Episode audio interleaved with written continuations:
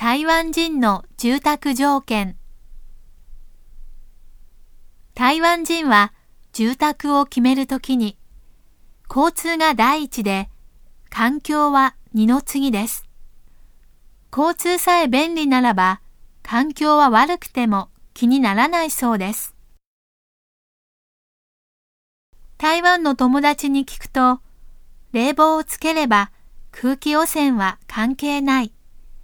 テレビをつければ騒音は聞こえない。だから環境は関係ないと言っていました。だからリンハオのような場所に住みたがり、必然的に小工業地区と住宅地を分けることをしなくなります。それで台北のような街並みが出来上がります。